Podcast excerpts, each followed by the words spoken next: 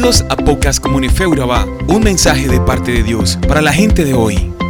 Una forma práctica y sencilla a través de la cual podemos llevar la enseñanza a nuestra vida diaria y una oración en la que pedimos a Dios que nos ayude a guardar su palabra en nuestros corazones y hacerla parte de nuestra vida. Bienvenidos.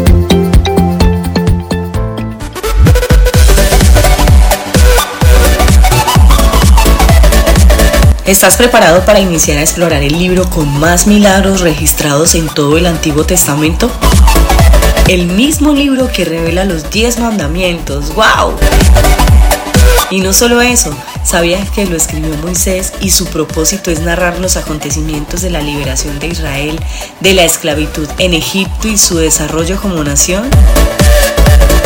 ¿Estás listo? Ok, empecemos por el capítulo 1. Los primeros versículos de Éxodo se extienden por algunos 430 años. La historia de Éxodo comienza donde la historia de Génesis termina, en una gran familia con una posición crucial en el plan eterno de Dios y su migración a Egipto. José era el notable bisnieto de Abraham, quien salva a Egipto y el mundo de una hambre terrible, puesto que escuchó la voz de Dios, la cual habló a través del sueño del faraón. Debido a su sabiduría y a su buena administración, él fue enaltecido y fue honrado con un puesto en Egipto. Pero eventualmente José murió y el estatus que su familia disfrutaba murió con él. Pero la promesa de Dios sobre ellos seguía intacta, así que habitó Israel en la tierra de Egipto, en la tierra de Gosén, y tomaron posesión de ella y se aumentaron y se multiplicaron en gran manera. Entre tanto, se levantó sobre Egipto un nuevo rey que no conocía a José y dijo a su pueblo, miren, el pueblo de Israel ahora es más fuerte y numeroso que nosotros. Tenemos que idear un plan para evitar que los israelitas sigan multiplicándose y sean más fuertes que nosotros. Los antiguos egipcios eran famosos o infames por su sentido de orgullo racial hacia otras personas. No es sorprenderte el verlos atemorizados y el de ser discriminantes contra esta fuerte minoría entre ellos, el cual parecía que muy pronto ya no sería la minoría. Por lo tanto, los egipcios esclavizaron a los israelitas y les pusieron capataces despiadados al fin de someterlos y los obligaron a través de trabajos forzados a construir las ciudades de Pitón y Ramsés. Pero cuantos más los oprimían, tanto más se multiplicaban y crecían. Este era el propósito de Dios para Israel durante su estancia en Egipto. Egipto sirvió como el vientre de una madre para Israel. Fue un lugar donde ellos crecieron rápidamente de un gran clan a una poderosa nación. Este crecimiento al pie de la aflicción ha sido consistentemente la historia del pueblo de Dios durante todas las edades. Cuanto más sea la aflicción, mayor será su crecimiento. El sufrimiento y la persecución son como las olas que vienen sobre el barco, la cual parece que pudiera destruirlo, pero el barco atrapa la ola y la usa para agarrar velocidad. Los egipcios amargaron la vida de los israelitas con dura servidumbre, pero debido a que el propósito de Dios era el de bendecir a Israel y el de cumplir su rol hacia ellos dentro de su plan eterno, entonces no habría ninguna cantidad de aflicción la cual pudiera derrotar su propósito. Los egipcios intentaron su mejor esfuerzo a través de una cruel esclavitud, pero no funcionó. El principio de Isaías 54:17 es demostrado como cierto. Ninguna arma forjada contra ti prosperará. La maldad de los egipcios podría herir a los hijos de Israel, pero nunca podría derrotar el plan de Dios para ellos. Y te lo digo a ti hoy, la maldad de este mundo podrá afligirnos y llevarnos a extremos, pero jamás podrá revertir el plan de amor y bendición que Dios tiene para ti y para mí. Sigamos con la historia.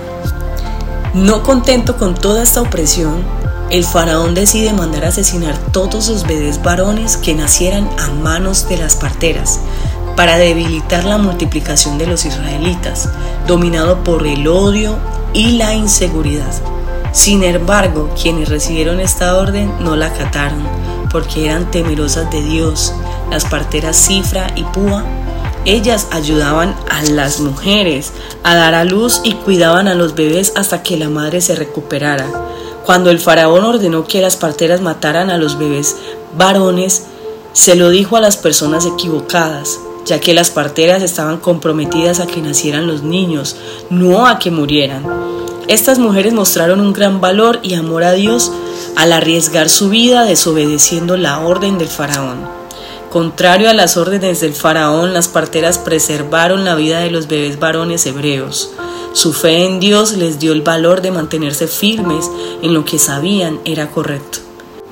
En esta situación desobedecer a la autoridad era lo adecuado. Dios no espera que obedezcamos a una autoridad cuando hacerlo significaría desobedecerlo a Él o a su palabra. La Biblia está llena de ejemplos de personajes que estuvieron dispuestos a sacrificar su vida para obedecer a Dios o para salvar la vida de otros. Tenemos como ejemplo a Esther, Mardoqueo, Sadrach, Daniel. Son algunos que se mantuvieron firmes a favor de lo que era correcto. Y sabemos que el respaldo de Dios sobre sus vidas fue increíble. Ahora bien, quiero darte las tres enseñanzas que dejó Dios para mí a través de esta historia y de este capítulo. La primera, la voluntad de Dios sobre nuestra vida no se puede revertir ni desviar así las cosas no parezcan a nuestro favor. Segundo, la prueba, la opresión son una oportunidad de crecimiento y desarrollo de carácter y dones espirituales increíbles, y ni hablar de la fe que se puede desarrollar. Tercero, actuar en contracultura obedeciendo a Dios aunque en el momento sea doloroso y tal vez vergonzoso traerá recompensas eternas de parte de Dios para nosotros. Te sugiero que mantengas muy atento a este libro, está lleno de tesoros para ti y para mí. Así que ahora te deseo un feliz día y que Dios te bendiga. Gracias por prestarme tus oídos y llegar hasta el final.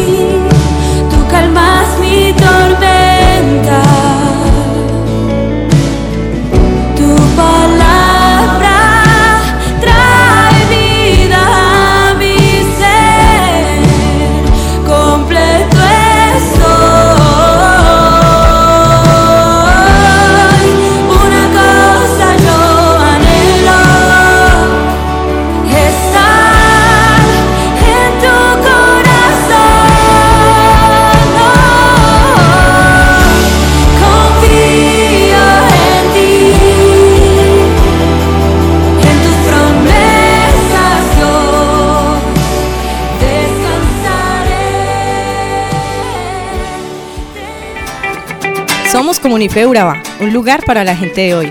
Síguenos en redes sociales como Comunife Urabá y en la web www.comunifeurabá.com. Allí encontrarás todo un contenido digital reservado de parte de Dios para ti. Nuestras reuniones miércoles 7 y 30 pm, toda una experiencia de oración y domingos 9 y 30 am destacamos la importancia de Dios en nuestra vida al compartir en familia. Te esperamos.